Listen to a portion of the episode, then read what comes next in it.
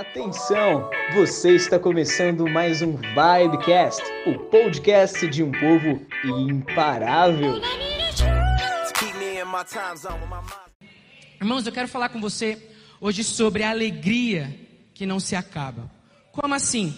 Achei engraçado que o Adilson ali começou falando sobre ter fome e sede. E eu acho e eu estava preparando exatamente sobre isso, porque eu estava meditando e eu tenho conversado muito com o pessoal da minha rede sobre isso. O quanto nós temos sede de algo novo, não é verdade? Quanto eu e você temos um desejo ardente no nosso coração de viver coisas diferentes todos os dias. E eu acho engraçado porque isso é uma coisa que a geração de hoje vive muito, porque ela é exposta a diversas coisas. Quantos aqui tem Instagram, TikTok, né? E eu lido com adolescentes e eu falo, cara, os adolescentes vivem ali, velho. Os adolescentes vivem ali olhando, vendo aquelas coisas e, a, e se você perceber, quando o Instagram e Facebook, e TikTok começou a explodir, a gente pode perceber que houve um aumento muito maior na, de ansiedade e depressão nas nossas vidas, não é verdade? O porquê isso? Porque nós estamos expostos a vários estímulos. Estímulos como? De coisas boas, de coisas ruins. E a gente começa a perceber que isso é uma coisa prejudicial para a nossa vida. Pois gera em, nossa vida, gera em nós sofismas. E o que é sofisma? São aquelas mentiras que parecem verdade. Que para você ser feliz, que para você mostrar, que para você ser alguém, para você ter uma relevância, você precisa ter algo, fazer algo, mostrar algo. E isso tem me indignado muito porque, e aí eu consigo perceber ainda mais o quanto a palavra de Deus é viva. Como diz lá em Romanos 12: Não vos conformeis com esse século, mas transformai a vossa mente, né? Com a palavra de Deus. Isso diz para nós que somos jovens, que estamos expostos a tudo isso que está na internet, na nossa casa, no nosso contexto, faculdade, escola. Nós temos que diariamente lutar contra isso, diariamente mudar a nossa mente e perceber aquilo que Deus tem para nós. Só que, como a Adilson falou, nós precisamos ter fome e sede. E você tem tido fome e sede do quê? Eu percebo também que essa geração que nós vivemos, os adolescentes de hoje, até mesmo eu com 25 anos, eu percebo uma coisa muito muito séria. Somos uma geração que não tem identidade. Uma geração que é influenciada por qualquer tipo de coisa. E a gente percebe também que mais uma vez a palavra de Deus é viva que diz que nós, seríamos, tomar, que nós devemos tomar cuidado com qualquer vento de doutrina. E, onde nós, e como a gente está exposto a tudo isso, nós temos essa tendência de ser levado pelas pessoas, levado pelas circunstâncias.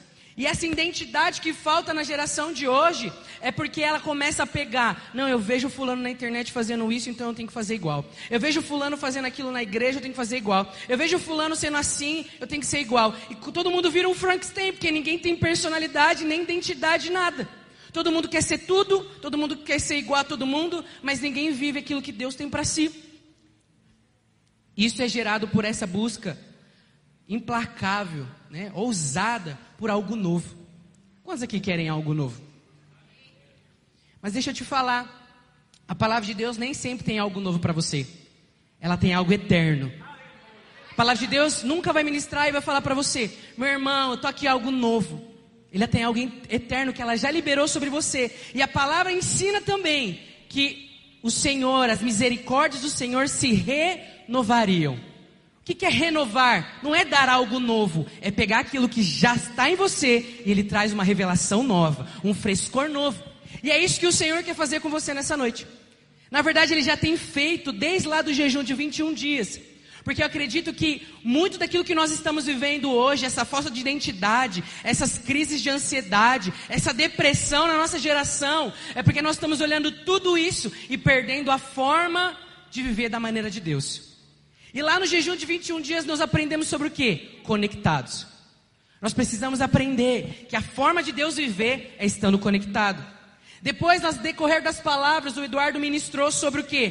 Comunidade viver igreja, viver unido, servindo uns aos outros. E a palavra de semana passada foi sobre o quê? Sobre o quê? Amizade. Que todo aquele que vive o propósito de Deus, segundo a maneira dele, no final, com, a pessoa, com o irmão, com os amigos de célula, aquilo se torna o quê? Uma amizade. E, é um, e esses três são os três primeiros sinais para você perceber se aquilo que você está vivendo na sua vida é de acordo com o reino de Deus. E hoje eu quero falar sobre mais um aspecto. Sobre o quê? alegria. E eu ouço muito assim, né? Vale tudo para ser feliz, não é verdade? Eu quero ser feliz. Quantos aqui querem ser felizes? Levante suas mãos. Aí eu te pergunto, essa pergunta vale para nós? Tá certo ou errado? Nós somos crentes. Nós nascemos para ser feliz? Você deve ter esse desejo no seu coração de ser feliz? Quantos acreditam que sim? Levanta sua mão. Quantos acreditam que não? E quantos acreditam em nada? E eu quero te falar, Deus te criou para algo. Olha que diz lá em Deuteronômio, cap, versículo, perdão, capítulo 28, versículo 47. Quero te mostrar no Velho e no Novo Testamento aquilo que Deus tem para você. Deuteronômio, capítulo 28, versículo 47 diz assim: Uma vez que vocês não serviram com júbilo e alegria ao Senhor, o seu Deus, na época da prosperidade, consegue projetar para mim? para a gente acompanhar junto. E o 48 também vamos ler. Que acabei não. Deixa eu abrir aqui. Deuteronômio, capítulo 28.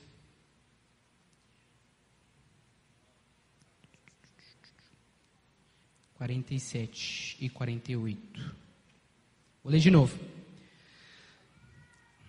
Uma vez que vocês não serviram com júbilo e alegria ao Senhor, o seu Deus, na época da prosperidade, então, em meio à fome e à sede, e em nudez e pobreza extrema, vocês servirão aos inimigos que o Senhor enviar contra vocês. Ele porá um jugo de ferro sobre o seu poço, pescoço até que os tenha destruído. Velho Testamento é tipo assim: bateu, não leu, o pau comeu, né? Então, se você não serve o Senhor com alegria, o que acontece com você? Há um peso sobre você. E muitas vezes eu e você estamos nessa pergunta: caramba, será que eu devo querer ser feliz? Será que Deus tem para mim ter essa alegria? Romanos 14, 17 diz um pouco sobre o reino de Deus. Diz assim: Pois o reino de Deus não é comida e nem bebida, mas justiça, paz e alegria no espírito. Então eu quero te dizer uma coisa: essa história de que você não, que você não nasceu para ser feliz é mentira. Deus tem felicidade, Deus tem alegria, Deus tem prosperidade, Deus tem renovo para você todos os dias. Só que porque a gente não entende as Escrituras, a gente não vive isso. E eu quero falar sobre três aspectos, três pontos, para você identificar o que está te impedindo de você viver a alegria de Deus. Os irmãos da mesa conseguem colocar os três pontos? Eu vou falando, vocês vão passando aí. O primeiro ponto é sobre eu tenho que sofrer. Todo crente acha que a gente tem que sofrer. Não, eu não posso ter nada, não posso ser ninguém, eu tenho que viver a minha vida na rua, perambulando por aí. Mas por quê? Eles usam um versículo de forma errada. Qual que é o versículo que eles usam? Lucas 9, 23. Pode colocar o primeiro. Isso. Tem que, ser, tem que sofrer, né? Lucas 9, 23, 9, 23 diz assim: Jesus dizia a todos: Se alguém quiser acompanhar-me, negue-se a si mesmo, tome diariamente a sua cruz e siga-me. Aí tem aquela frase que nós usamos, né? Cara, cumprir a vontade de Deus é difícil. Aí eu quero te fazer uma pergunta: cumprir a vontade de Deus é difícil ou é fácil? Responde para mim, irmãos, participar comigo. É fácil? Mas por que a gente não obedece? Por que, que a gente não serve a Deus? Por que, que Deus fala, faz isso e fala, eu não. Vai para esse lado, não, eu vou para o outro. Cumprir a vontade de Deus é muito fácil. O que é difícil é a gente negar a si mesmo.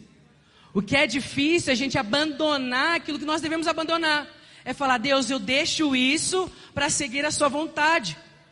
Porque a gente tem a palavra de Deus viva dentro de nós. Porque se eu falar para você, irmão, faz a vontade de Deus, você vai falar, claro, a vontade de Deus é boa, perfeita e agradável. Aí passa uma semana, você pergunta, e aí, irmão, fez lá o que Deus falou? Não. Por quê? Ah, porque eu fiquei remoendo. Porque se eu fizer isso, eu vou perder aquilo. Cara, mas a vontade de Deus não é boa, perfeita e agradável? Por que, que a gente não cumpre? Porque é difícil negar a si mesmo. Isso é engraçado porque a gente pensa que para nós a vida com Deus não pode ser alegre, ela tem que ser triste, pesada. Não, eu tenho que orar todos os dias, eu tenho que ler a palavra todos os dias. Mas é porque você não está lendo o contexto certo, você não está lendo a palavra de forma certa. Olha o que diz lá em Hebreus 12, sobre tomar a cruz. Quando Jesus ele fala, tome a sua cruz e negue-se a si mesmo, ele faz primeiro para depois você, para te direcionar você fazer. Ele primeiro tomou a cruz, ele primeiro morreu no meu lugar e no seu, para que hoje ele possa falar o que está lá em, em, Hebreus 12, 1, é, na verdade, que está lá em Lucas 9, 23, tome a sua cruz e siga-me, porque ele já fez isso. Lá em Hebreus 12, 1, o verso 3 até o verso 3 diz assim, portanto, também nós, uma vez que estamos rodeados por tão grande nuvem de testemunhas, livremos-nos de tudo o que nos atrapalhe, do pecado que nos envolve e corramos com perseverança a corrida que nos é proposta, tendo os olhos fitos em Jesus, autor e consumador da nossa fé. Ele, pela alegria, diga alegria, que lhe fora proposta, suportou a cruz, desprezou a vergonha e assentou-se à direita do trono de Deus. Pensem bem naquele que suportou tal oposição dos pecadores contra si mesmo, para que vocês não se cansem nem desanimem. Então Jesus fala assim: toma a sua cruz. Você fala, misericórdia. Só que ele tomou a cruz, olhando para a alegria proposta que estava lá depois dela. E qual é essa alegria proposta? Era você. Ele falou assim: Eu amo tanto essa pessoa que eu vou morrer. E eu olho olho para a cruz, eu não vejo o peso, eu não vejo o, a dificuldade de me oprimir, de me machucar por essa pessoa, porque há uma alegria proposta e é ela. Eu quero ter comunhão com ela. Então, a primeira coisa que você precisa aprender é que para você viver uma vida de alegria em Deus, você não pode ter esse pensamento pessimista de que você tem que ser, ah, eu tenho que sofrer, eu tenho que ser o pequenininho, eu tenho que ser pobrezinho. A segunda coisa que te impede de você viver uma alegria que é, a vontade de Deus para a sua vida é que você tenha um pensamento que a alegria vem de fora. Segundo ponto aí, os irmãos, porque quem está anotando. Como assim a alegria que vem de fora? Nós atribuímos que a verdadeira alegria é aquilo que eu tenho, aquilo que eu tenho como posse. Então tem aquelas pessoas, não, eu só vou ser feliz quando comer um McDonald's. Cara, comer McDonald's faz feliz? Eu faço. eu fico muito feliz. Eu amo hambúrguer. Vamos comer. Acabou o culto. Os irmãos falam, irmãos, vamos na pizzaria, eu pago. Quem não fica alegre? Seu, seu, seu líder de céu fala, irmãos, vem pra cela hoje que vai ter hambúrguer. Você fala assim, eu vou levar até 30 visitantes hoje. Porque isso te traz alegria, não te traz? Dinheiro te traz alegria? Dinheiro traz felicidade? Sim ou não? Claro que foi atrás. Oxe, imagine você na dizem com dinheiro, você não fica alegre não? Imagine você em Paris gastando lá, comprando roupa. Você não fica feliz? Casamento, para aqueles que estão casados, traz felicidade? Claro que traz. Por isso que eu quero casar. Não é verdade? Família traz felicidade? Claro que traz, meu pai e minha mãe. E filhos, para quem tem filhos? Para você que é líder de célula, os, os seus liderados são seus filhos. É uma alegria? Claro que é. Às vezes. Verdade? Viajar pelo mundo não traz alegria? Mas tudo isso é fora. E a palavra de Deus diz lá em Romanos, que a gente, que a gente leu, que a alegria é, é no espírito.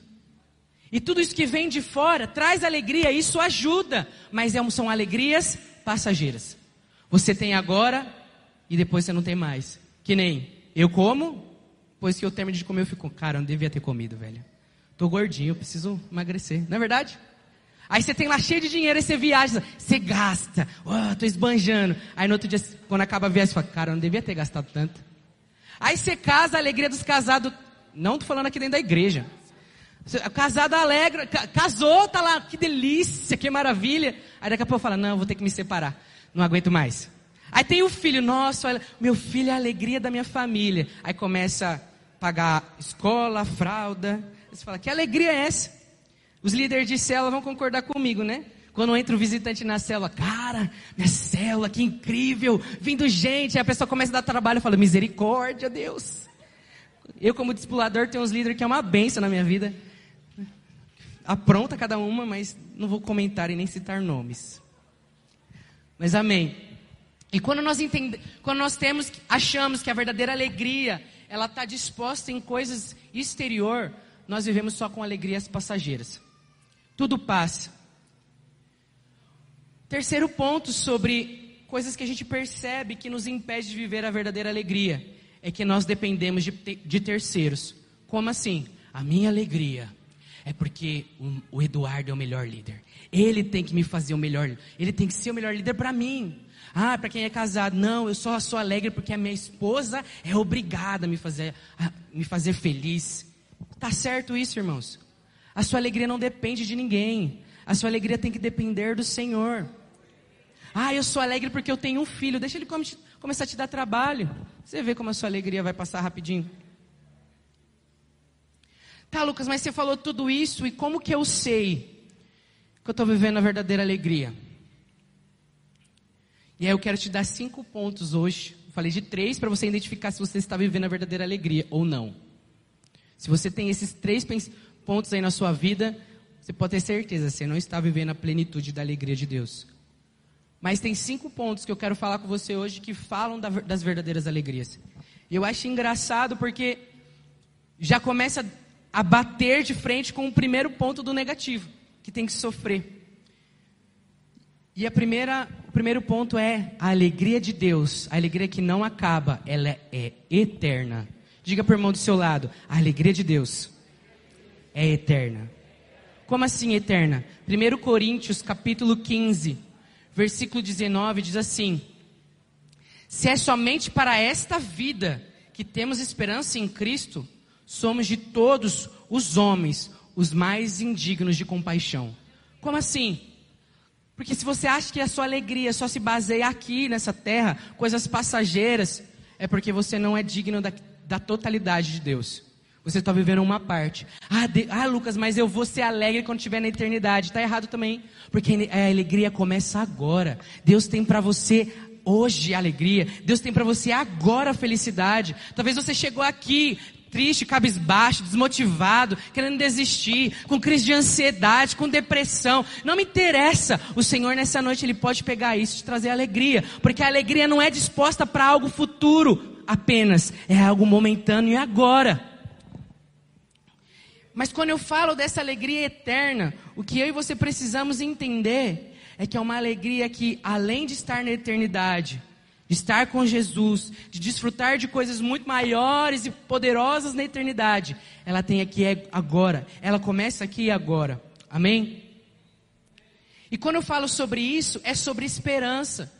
Quando você passa por dificuldades, você tem esperança. Cara, minha alegria é eterna. Ah, eu estou passando problema. Eu tenho isso, preciso pagar aquilo, eu preciso fazer aquilo outro. A minha célula que não cresce. A minha casa que só está destruída. Meus pais estão se separando. Mas a minha alegria não está em nada daqui. A minha alegria é eterna, até na eternidade. Cristo, a minha esperança. Cristo em nós, a esperança na glória. Mas eu em Cristo também é a minha esperança. Eu preciso confiar em Jesus, de que Ele é a minha salvação eterna. Eu acho engraçado que um tempo atrás, o Senhor estava relembrando algo comigo. Davi, quando ele estava nos piores dias da vida dele, ele falou assim: Deus, renova em mim a alegria da salvação.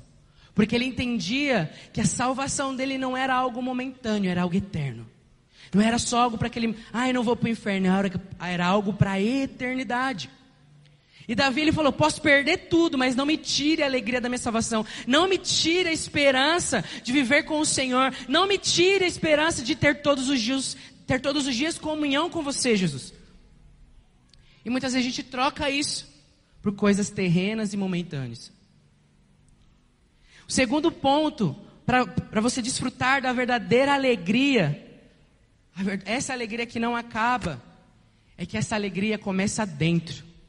Se ela não é fora, ela é obra que ela é de dentro. 1 Coríntios 16, 17 diz assim, perdão, 1 Coríntios 6, 17. Mas aquele que se une ao Senhor é um espírito com ele. Como assim? Quando nós entendemos que essa verdadeira alegria não depende de nada exterior, não depende daquilo que eu toco, daquilo que eu vejo, daquilo que eu tenho, mas depende daquilo que eu sou e de quem Cristo é. E eu entendo que em Cristo, por conta do Espírito, aquele que está no Senhor é um com Ele, eu não sou alegre, eu tenho alegria para liberar onde eu for. Como assim? Eu quero que você imagine algo. Você já ouviu falar sobre embaixador dos Estados Unidos? Embaixador do Brasil? Qual que é o papel dessa pessoa? Quando ela vem para um país diferente, ela representa a sua nacionalidade, ela representa a sua natureza, ela representa as culturas, as leis da onde ela, da onde ela mora, da onde ela nasceu. Então, se aquela pessoa vem aqui para o Brasil e eu vou lá e cometo algum crime dentro da embaixada, eu não vou ser julgado e nem condenado pela lei brasileira, eu vou ser condenado e julgado pela lei americana. Deus me chamou e chamou você. E ele fala que essa alegria é interna, porque aonde você for, meu irmão, independente da circunstância, a alegria já está em você. E quando eu falo que o Espírito, aquele que está no Senhor, é um Espírito com Ele, é porque eu e você somos formados de corpo, alma e Espírito.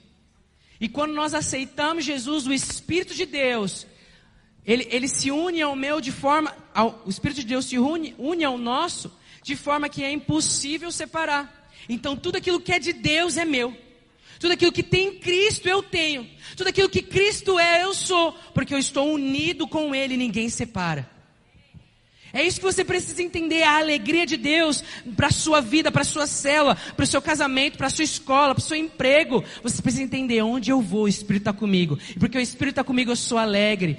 Eu, eu sou assim, acordo às vezes de manhã. Essa palavra é para mim. Acordo de manhã, ah, de novo, tem que trabalhar. Misericórdia. Tem que fazer isso, tem que estudar. Mas nós deveremos acordar. Ah, mais um dia que eu vou expressar Jesus. Mais um dia que eu vou expressar a alegria de Deus. Eu acho engraçado que a gente acha que a alegria é algo exterior, que a gente acha que ah, não, fulano é alegre porque ele vive rindo. Quem disse? Quantos aqui já ouviram falar do Whindersson Nunes? Você sabe que ele teve depressão? E a gente fala, o cara me faz rir. Tudo bem, ele te faz rir, mas dentro dele faltava algo.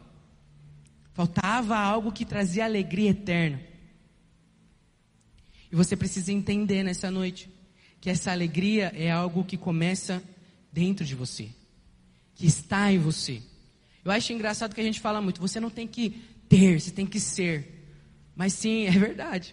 Nós temos que ser alegres. E a alegria não é algo que você sente, é algo que você é. Ah, as circunstâncias estão problemáticas, eu sou alegre eu sou feliz. Ah, tô, tô dando, tá tendo problema na minha casa. Não tem problema, isso vai passar. Porque a minha alegria é eterna. E a minha alegria está dentro de mim. Não está de acordo com as circunstâncias. Eu estou olhando para a eternidade. E por isso que eu tenho alegria. Terceiro ponto sobre se você está vivendo alegria que não acaba é, ela começa com maturidade e ela tem intencionalidade. Como assim? Quero te dar um exemplo. Quando você é criança, as suas alegrias são umas. Eu tenho meu irmão, ele tem 13 anos hoje. O engraçado é que a alegria dele é jogar é, Free Fire. Free Fire? Fortnite. Se ele não joga um dia, minha vida acabou. Eu estou destruindo. Aí quando ele está jogando, a gente desliga, que está na hora, está tarde. Ele, vocês não acreditam em mim, vocês não amam a minha vida, vocês estão acabando com a minha alegria. Eu falo, meu filho, eu só pedi para você desligar o videogame. Mas é que ele não entende, a maturidade dele é uma. E ele acha que para ele ser feliz, pela maturidade dele, ele precisa ter o videogame. Só que eu e você muitas vezes estamos imaturos. E a gente não desfruta da, da, da alegria de Deus por completo, porque a gente esquece de duas coisas. Primeiro, de ser intencional. Lucas, eu tenho 17 anos. Qual que é a minha alegria? É você que tem que me dizer. Viva ela. O engraçado é que a gente fala muito para adolescente, se posiciona, você tem que crescer, você precisa amadurecer, mas ele é adolescente. Eu não posso obrigá-lo, eu não posso obrigá-lo que ele cresça do dia para a noite. É a mesma coisa do, de um filho, de uma criança. Você não pode falar, anda, ele acabou de sair do ventre assim, anda, sai andando, sai falando. Você não faz isso, você não obriga. Mas Deus, ele é tão bondoso que ele, ele te dá alegria de acordo com a sua maturidade. Lucas, eu tenho que amadurecer, claro, Deus quer isso, Deus quer ter filhos maduros, a plena imagem e perfeição de Jesus. Mas enquanto você está nesse nível, desfrute dela. Desfrute dessa alegria que Deus está te dando, dessas oportunidades que você está te dando. E é isso que fala sobre ser intencional. Porque eu falei do meu irmão, né? Jogando videogame, se a gente tira. A alegria dele é aquilo, porque a maturidade para ele, da idade dele, do entendimento dele, ele, a minha alegria é jogar videogame, falar com os meus amigos.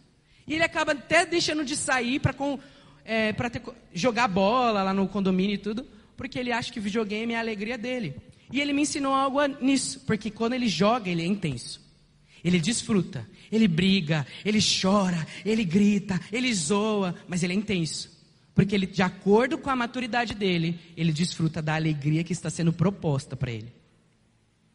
E aí você temos que ser assim. Temos que aproveitar, cara, onde eu estou? Claro, eu quero crescer, eu quero avançar, eu quero ter um novo nível de maturidade, eu quero desfrutar de coisas maiores e melhores, mas esse nível que eu estou, eu vou desfrutar. Muitas vezes a gente é infeliz porque a gente não desfruta do, da alegria que está sendo proposta para nosso nível de maturidade. Não, eu só vou ser feliz quando eu tiver o nível de maturidade de um pastor. Quando eu pregar que nem fulano. Quando eu cantar não sei o que lá. Quando eu ministrar e liderar as células. Cara, ministra e desfruta. Aproveita. Porque Deus ele não te chamou para ser perfeito. Ele é perfeito em você. E à medida que você se dispõe a Ele, Ele te torna perfeito como Ele é. Então fala aí para o seu irmão, seja maduro, mas seja intencional. E o que é ser intencional? Ser intencional é o fazer aquilo com um objetivo. Por exemplo, se eu vou no McDonald's, qual que é a minha intenção? Gente, eu amo McDonald's, tá? Por isso que eu vou falar muito. Se eu vou para o louvor, eu vou cantar até me desgoelar. Porque eu gosto daquilo. E eu sou intencional naquilo. Se Deus está me, me, proporcionando um momento de alegria, se você vai no Hop Harry da vida, é engraçado, né? Você fica na fila, no, na montanha, no Monte Zoom, lá na montanha de madeira. Eu não vou, misericórdia, que negócio horrível. Aí você chega lá na frente, tem aqueles que desistem, mas tem aqueles que vão. Aí chega no final, nunca mais, misericórdia, eu nunca vou entrar nesse negócio. Mas tem aqueles caras, não, mano, é, aí vamos de novo, tipo, porque ele desfrutou de algo. Não deixe que os seus medos te paralisem de você viver algo que Deus está te liberando sobre a sua vida. Se Deus está te chamando para algo, se lance sobre isso. Permita que aquilo que Ele está liberando sobre você seja algo alegre, vivo, intencional, que você desfruta com toda a sua intensidade. Mas não espere que você amadureça antes de desfrutar daquilo, porque tudo é um processo. E Deus está te dando uma oportunidade hoje, para que amanhã você esteja mais maduro do que hoje. E é engraçado que eu não, eu não gosto de videogame. Às vezes eu falo, não, eu vou jogar videogame. Aí eu ligo lá o videogame, começo a tirar umas pessoas, porque meu joguinho é tipo de tiro para matar as velhinhas do GTA. E roubar o dinheiro. Essa é a minha alegria. Essa é a minha maturidade de videogame.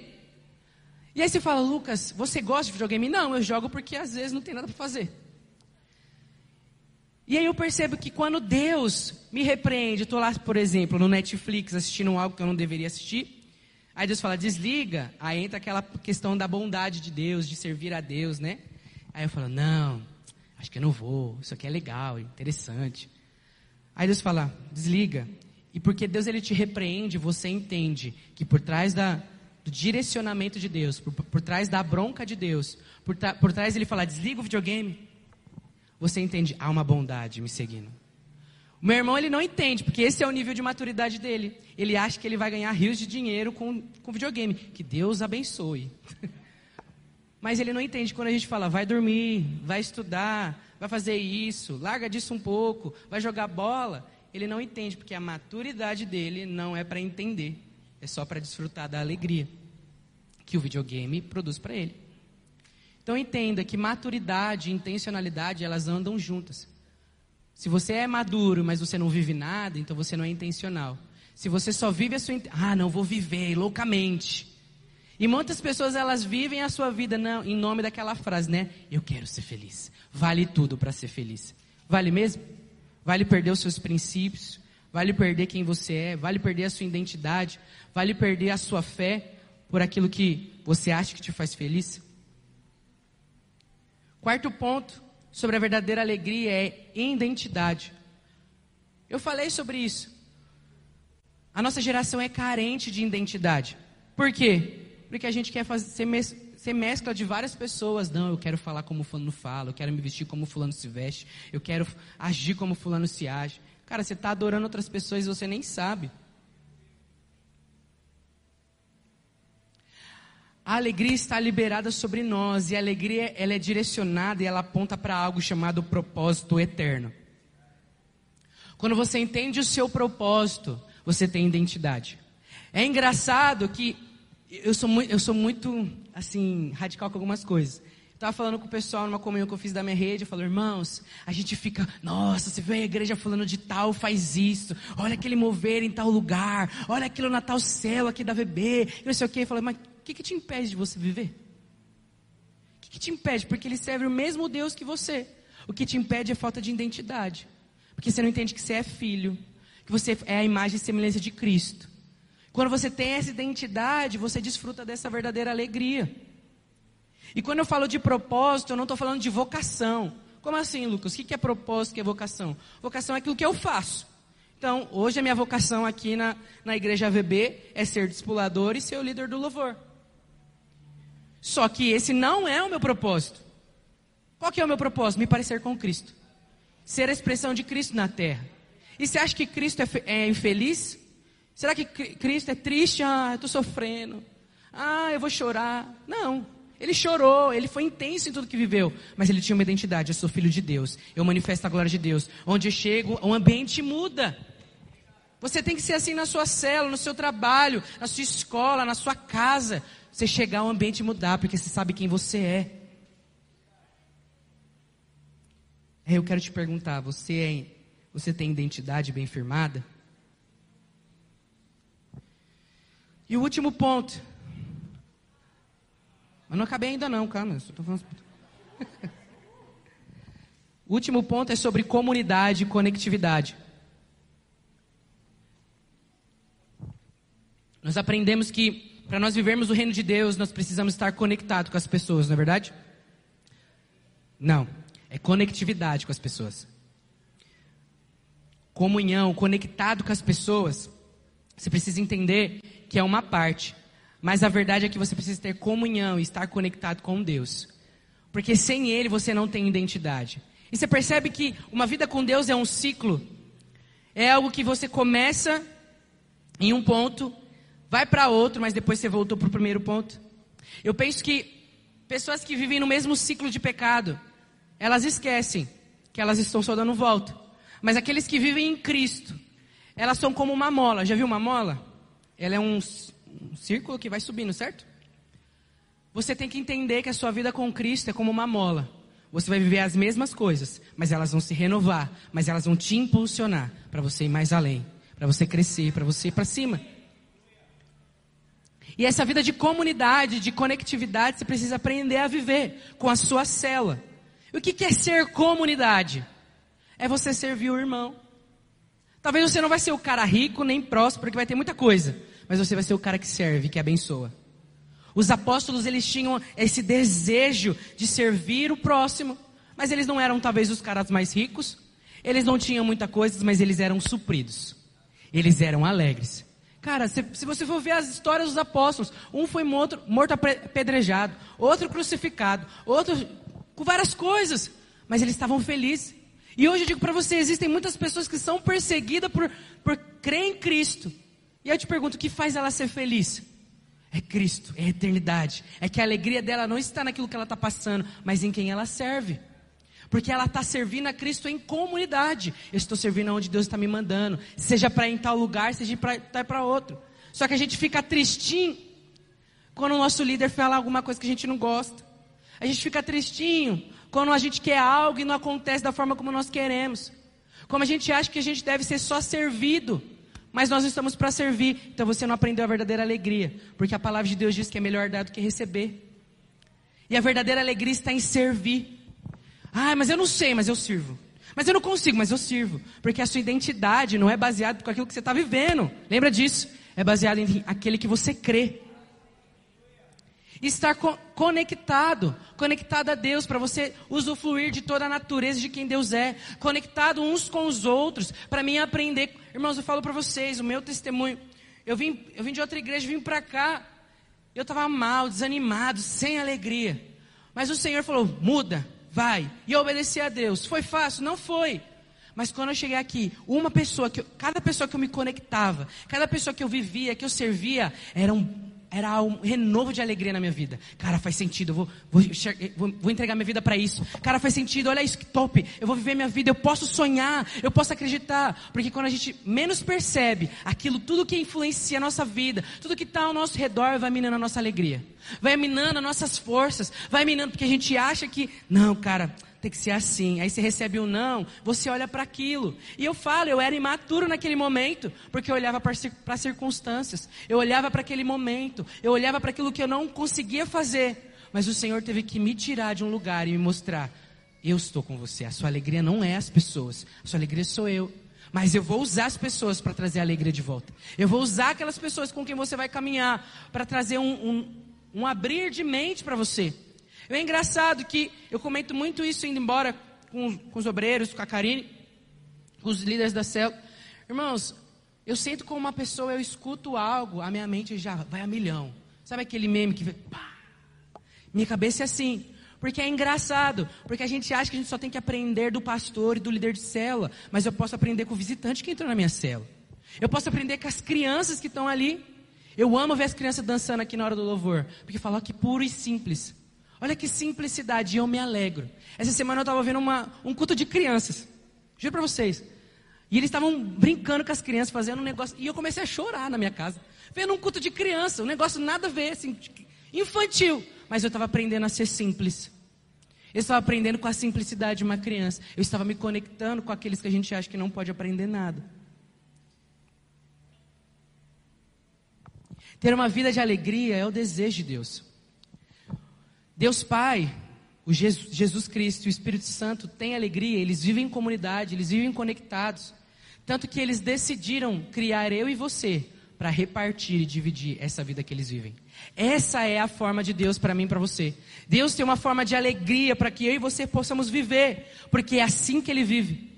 Lembra que eu falei que desde lá do jejum de 21 dias nós vemos num, uma série de palavras que está nos ensinando como viver a vida de Deus, como viver o reino de Deus. A primeira, nós ouvimos lá nos 21 dias sobre conectados.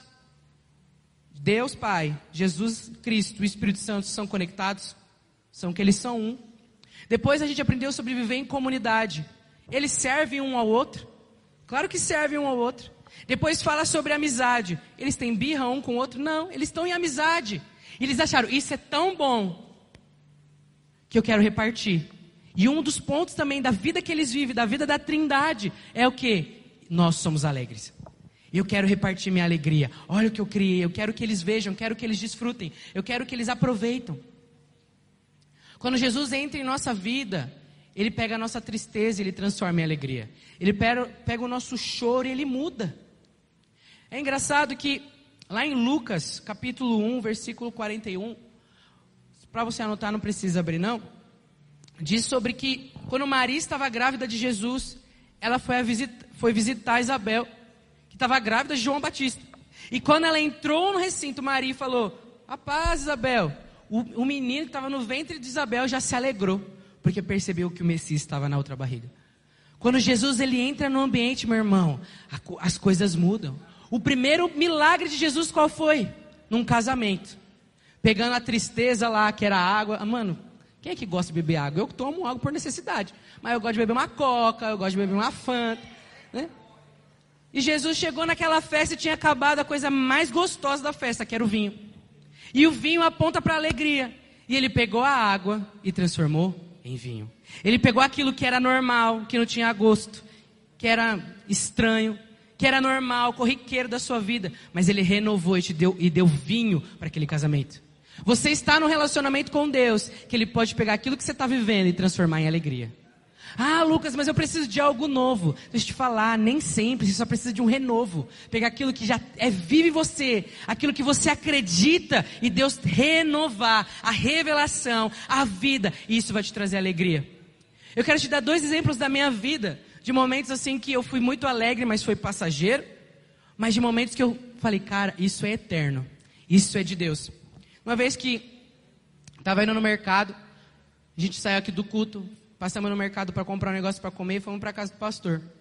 A gente estava no mercado, estava aí a Karine, eu estava com pressa. Aí eu odeio passar em caixa, porque tem que falar com a mulher. Aí ela passa assim, e demora muito. E aí eu descobri que naquele mercado tinha o autoatendimento. Meus irmãos, eu falei, meu Deus, esse mercado é de Deus. Ele era muito longe da minha casa. Eu preciso voltar aqui. E eu me alegrei com um caixa eletrônico. Caixa eletrônico não, com um autoatendimento. Mas foi passageiro, porque eu cheguei lá na casa dos irmãos, eu comi, eu fiquei triste. Porque para ir naquele mercado eu tinha que andar muito. E eu não queria. O mercado da minha casa, perto da minha casa, não tem. Isso é uma alegria passageira. Mas teve um outro dia que eu estava aqui na igreja. Eu vim, teve o culto de sábado, vim para o culto da manhã, fiquei por aqui, dei aula no curso, estava no culto da noite, quando eu estava indo embora, no meu carro indo embora, no meio da, da, da marginal, e comecei a me encher de uma satisfação. E você fala, Lucas, por que, que você começou a se encher de satisfação? Eu não sei. Mas sabe o que você fala? Eu estou vivendo algo que é eterno. Eu tenho satisfação. Não era porque eu dei aula no curso, não é porque eu cantei no louvor, mas era uma alegria que ninguém me roubou. Ninguém poderia. E eu saí agradecendo a Deus. Falei, Deus, obrigado. Obrigado, Deus, porque o Senhor me inseriu no seu propósito. Obrigado porque o Senhor me inseriu no seu reino. Obrigado porque o Senhor me colocou ali. E eu comecei a agradecer ao Senhor. Isso é algo tão vivo dentro de mim que ninguém rouba. Eu sei aquilo que eu senti naquele dia. Eu sei aquilo que eu percebi naquele dia. A satisfação que eu tive de estar servindo ao Senhor, de perceber, eu estou no lugar certo. Quantas vezes no culto de domingo, às vezes eu não estou no louvor, mas eu estou ali atrás, até mesmo de sábado. Eu olho assim para as pessoas, eu olho assim para a igreja, e me vem um nó na garganta, eu falo, Deus, eu estou no lugar certo, com as pessoas certas, no momento certo. O que, que é isso? E a gente está olhando muito para, ah, será que está tendo mover do Espírito? O Espírito está em mim, eu sou um com Ele. Eu só preciso que Ele comece a fluir dentro de mim. A palavra de Deus diz que se eu crer, do meu interior fluirão os rios de águas vivas. E nós achamos que esse fluir, fluir de águas vivas é algo que estronda o ambiente, que muda, que toca, que gera cura, mas não, é algo que Deus quer produzir alegria no seu coração. Nós precisamos entender e não colocar Deus numa caixinha, onde não, o culto só foi bom quando Deus me, quando eu chorei, porque eu me arrepiei. Mas e se Deus te deu, te mostrou de outra forma? Mas será que você está apto para perceber a forma como Deus quer te mostrar? Eu estava conversando com uma moça um tempo atrás, ela falou assim para mim: Lucas, eu não gosto de música de celebração. Eu falei: tá bom, eu também não gosto. Mas por que, que vocês tocam? Eu falei: porque eu entendo que a alegria do Senhor é minha força. E eu preciso me alegrar nele. Davi entendeu isso. Davi é o cara, irmãos.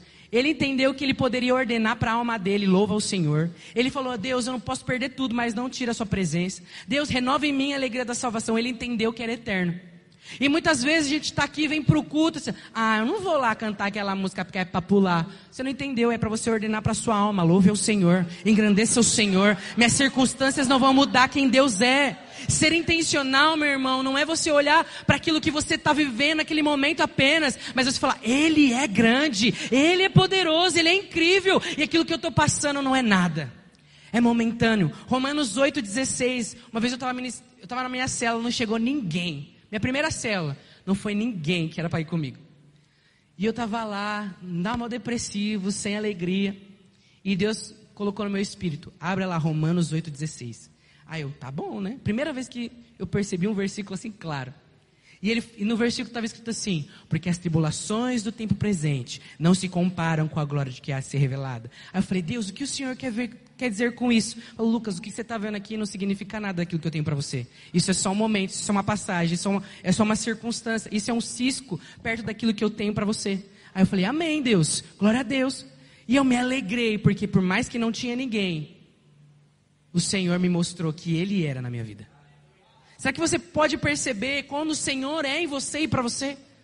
Será que no meio das circunstâncias, lá no seu trabalho, lá na sua casa, quando tudo está dando errado, você consegue olhar para Deus e falar: Deus, o Senhor é na minha vida. Olha de onde eu estava, onde o Senhor está me colocando. Senhor, eu, posso me alegrar. Mas aí você percebe que a sua alma, a sua mente, a sua emoção não condiz com isso, com o que o Espírito está te mostrando. Aí entra a sua autoridade, a sua identidade. Se ordena a minha alma, engrandeça o Senhor. Deus, eu me alegro, eu me alegro, eu celebro o Senhor. Eu celebro porque o Senhor é é bom, o Senhor é incrível. Olha o que o Senhor fez com a minha vida. De onde o Senhor me tirou, onde o Senhor está me levando. Eu não consigo imaginar, mas o Senhor já viu tudo. O Senhor já percebeu tudo. E nós precisamos entender isso, irmãos, que essa alegria que não acaba é vivida no Espírito. Olha o que a Bíblia diz lá em Mateus: diz que nós devemos buscar o reino de Deus e a sua justiça em primeiro lugar, e as demais coisas serão acrescentadas. E eu quero terminar com você hoje para nós orarmos. Eu queria te falar algo. O que é o reino de Deus? O que é o reino de Deus? Ah, o reino de Deus é. Eu tenho que buscar o reino de Deus, então eu tenho que ir para a célula todo fim de semana. Eu tenho que ir para o culto todo sábado. O reino de Deus é eu evangelizar as pessoas na praça. O reino de Deus é eu cuidar, apacentar pessoas, discipular pessoas. O reino de Deus é eu tocar no louvor. O reino de Deus é eu cozinhar para as pessoas, fazer algo. O reino de Deus é isso? A palavra explica o que é o reino de Deus. E nós já lemos. Romanos diz que o reino de Deus é paz, justiça e alegria. Então, quando ele diz, busque em primeiro lugar o reino de Deus e a sua justiça, ele está falando, meu irmão, seja intencional em buscar a paz, seja intencional em buscar a justiça, seja intencional em buscar a alegria no espírito, não nas coisas dessa terra. Não nas coisas momentâneas, não nas coisas que vão passar, mas olhe, busca de mim o reino de Deus, que é paz, justiça e alegria no Espírito. Consegue entender isso? Nós precisamos aprender a ler a palavra e entender o que está escrito ali. Não, eu tenho que buscar o reino de Deus. Não é só as coisas que nós fazemos como igreja, como comunidade, mas é a paz em Deus. E o que é ter paz? Ele tem paz com você, porque ele olha para você, ele vê o sacrifício de Jesus. O que é ser justo? É quando você pecou, errou, caiu lá, pisou na lama, pisou o pé na jaca, se lambuzou no pecado. Cristo olha para você e fala: Você é justo, eu vejo Cristo em você. Não eu não tenho nada contra você mais. Eu tenho paz em liberar sobre a sua vida bênção, alegria, prosperidade, frutificação, tudo aquilo que você se dispor a fazer. Eu me alegrarei em ti, porque eu vejo Cristo. E aí ele fala para você, busca alegria. E quando você busca alegria, meu irmão, nem sempre você vai sorrir, como Coringa, nem sempre você vai chorar, mas há uma satisfação, você fala, eu pertenço a Deus. Eu pertenço a algo eterno. Eu pertenço a algo que eu não consigo imaginar. E eu confesso para os irmãos que todas as vezes que eu venho aqui ministrar louvor, e hoje para mim foi uma luta, porque eu olho muito para mim e para as circunstâncias. Mas o Senhor se alegra em mim. Desfruta daquilo que eu estou proporcionando nesse tempo para você. E toda vez que eu subo para ministrar louvor, meus irmãos, é uma coisa que eu amo. Porque eu amo adorar a Deus. E não tem, é, uma, é uma coisa tão minha, tão essência minha. Qualquer lugar que eu, eu começo falando sobre santidade, termino falando sobre adoração. Falo sobre, eu preciso falar disso, porque é algo vivo. É algo que queima no meu coração. E Lucas, é a música? Não. Eu entendi que adoração é muito mais do que isso. É eu contemplar quem Cristo é e a essência de Cristo ser em mim. A imagem de Cristo está impressa em mim. E isso é a coisa que eu mais gosto de fazer: ver Cristo revelado em mim. O maior elogio que as pessoas podem ouvir não é, cara, você é talentoso, você toca muito, você canta muito, cara, você prega muito. É, cara, como eu vejo Cristo na sua vida? Como Cristo é expresso através de quando você chega. Como o ambiente muda. Como você traz alegria. Tem pessoas, eu juro para vocês, irmãos. E eu quero, eu, eu amo, ando com os discipuladores e cada discipulador é incrível, porque cada um me inspira em algo. Ontem na festa da casamento do Marcelo da Patrícia, eu tenho que falar isso. Vou falar do Cid, tá? Cid, me perdoa. Brincadeira. Mas ele, eu preciso dançar. Ele é um cara alegre, porque ele sabe quem ele é. E ele é livre. E muitas vezes a gente chega aqui no louvor, a gente fica. Parece a igreja católica aqui do lado. Erguei as mãos, dá glória a Deus. Mas seja avivado, seja alegre. E eu acredito, e eu tenho certeza e convicção no meu espírito, que o Cid é alguém alegre no espírito. Porque ele entendeu que a eternidade é o lugar dele. Que ele entendeu que a vida dele não é aqui. E que as circunstâncias, eu sei que provavelmente ele passa dificuldade, problemas, ele tem dúvidas. Mas eu tenho certeza que ele se alegra no Senhor. E eu quero te perguntar, você se alegra no Senhor? Como que está a sua vida? Talvez você está naquele casamento. Você é o noivo ou a noiva do casamento que acabou o vinho. E você fala, caramba, o que, que eu faço? Só tenho água. E aí você fala, ah, eu não vou pedir para Jesus pegar a minha água e transformar em vinho. Porque eu preciso de algo novo. Preciso ir lá gastar o meu dinheiro e comprar algo novo. E aí o Senhor fala para você, dá o que você tem. E eu transformo aquilo que você tem em uma nova alegria. Eu renovo as suas forças. A palavra de Deus é incrível, irmãos. Leiam a palavra, é importante.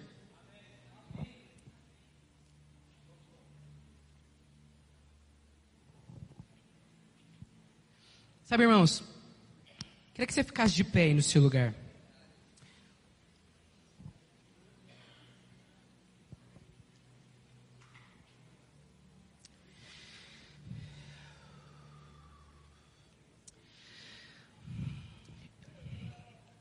Talvez você não entendeu nada do que eu falei.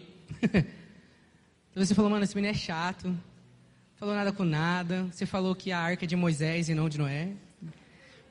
Só quem estava sabe. Ou quem, domingo passado, eu vou contar uma gafe minha. Eu cantei Somos corpo assim bem ajustado, totalmente ligado, unidos, vivendo em amor. Uma família vivendo em falsidade. Mas essa não era o meu coração. eu só errei a letra. Mas a gente tem gafes, a gente. Nós erramos muitas coisas. Mas o importante é que o Senhor conhece o nosso coração. E Ele pode pegar a falsidade e transformar em unidade. Ele pode pegar aquilo que é sem gosto e trazer gosto. Eu não sei como você chegou aqui. Eu não sei a forma como você está vivendo a sua vida. Mas de uma coisa eu tenho certeza: o Senhor é poderoso. E Ele quer pegar a sua vida, pegar essa circunstância e transformar em alegria em você. Quero que você fechasse seus olhos, irmão dos louvor pode subir. E eu quero fazer dois momentos aqui com você hoje. Queria que você com seus olhos fechados, você falasse para o Senhor, Deus, eu tenho passado por isso, eu tenho vivido por isso. Essas têm sido as minhas, os meus desejos. Mas eu quero que o Senhor pegue isso e transforme na sua verdadeira alegria. Enquanto o pessoal do louvor vai ministrar essa primeira canção, eu queria que você se rendesse ao Senhor. Fosse como aquela mulher do casamento que rendeu a água que tinha, confiando que Jesus poderia fazer um milagre. E Ele pode fazer um milagre aqui nessa noite. Feche seus olhos alguns momentos. Fale isso com o Senhor, fale aquilo que você está vivendo, que você está passando. Entregue isso a Ele, fala, Deus, eu confio isso em você, eu preciso de algo novo. Renova minha alegria nessa área. Deus, me dá verdadeira alegria. Deus, eu tenho vivido tão triste, tão preocupado, tão perturbado com tantas coisas, mas eu confio que o Senhor pode fazer muito mais. Deus, nós entregamos o nosso coração aqui nessa noite. Pai, nós colocamos todo pesar, todo medo, toda angústia, toda falta de propósito. Nós colocamos diante do Senhor, Deus, e entregamos porque entendemos que o Senhor é poderoso. Deus, se a gente entendesse o que o Senhor poderia fazer, nós entregaríamos todos os dias. Mas nós estamos aqui nessa, nessa noite, porque nós queremos aprender do Senhor. Nós queremos receber dessa alegria que não se apaga, que não se acaba, que é eterna. Essa Deus vem sobre a minha casa, vem sobre ali o meu irmão, sobre a minha mãe, sobre o meu pai. Oh Deus, vem sobre a minha rede, Deus. Sobre a minha vida e vem me trazer a alegria da salvação. Vem nos mostrar que o mais importante é o que é eterno e não o que nós estamos passando no momento. Vem nos mostrar, Deus, que a verdadeira alegria é o Senhor.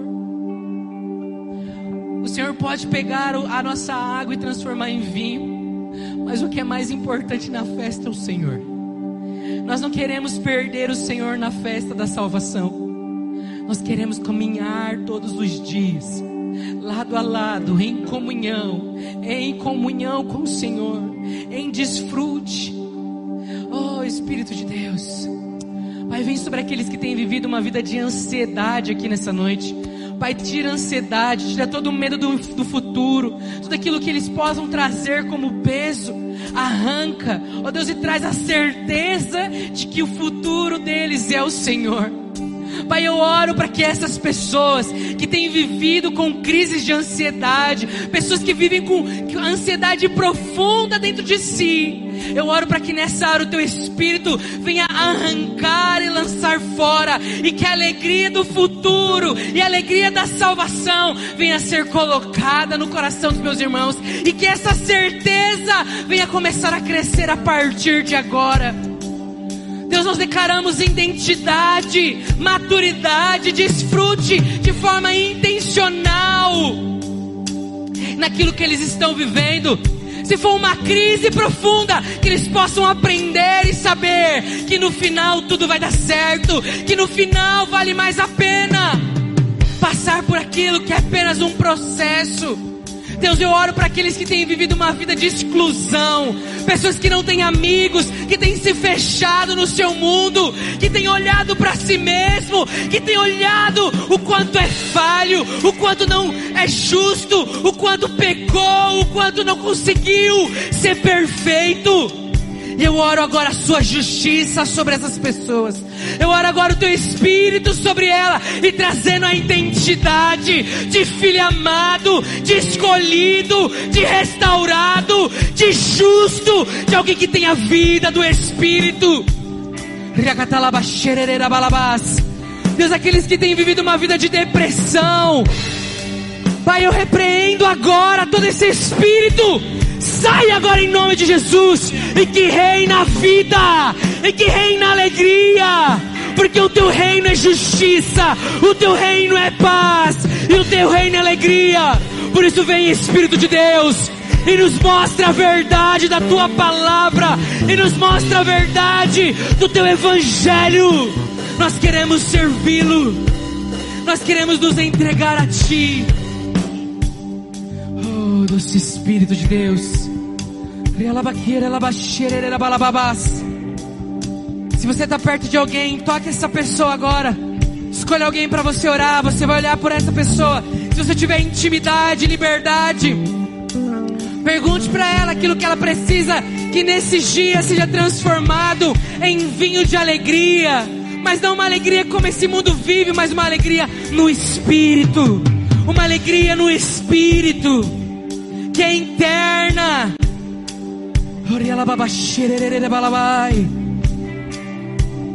Ore por essa pessoa. Não espere, não espere. Ore por ela. Seja o canal de Deus. Seja o instrumento de Deus. Libere palavra de vida. Reafirma as palavras de Deus sobre ela. Deus, Espírito de Deus, começa a liberar agora aqui palavras de conhecimento, palavras proféticas Oh, Espírito, comece a encher pessoas. Comece a encher pessoas do Espírito. Se você não sabe orar, meu irmão, o Espírito vai começar a trazer as palavras sobre você nessa hora. Da palma de suas mãos, eu tenho.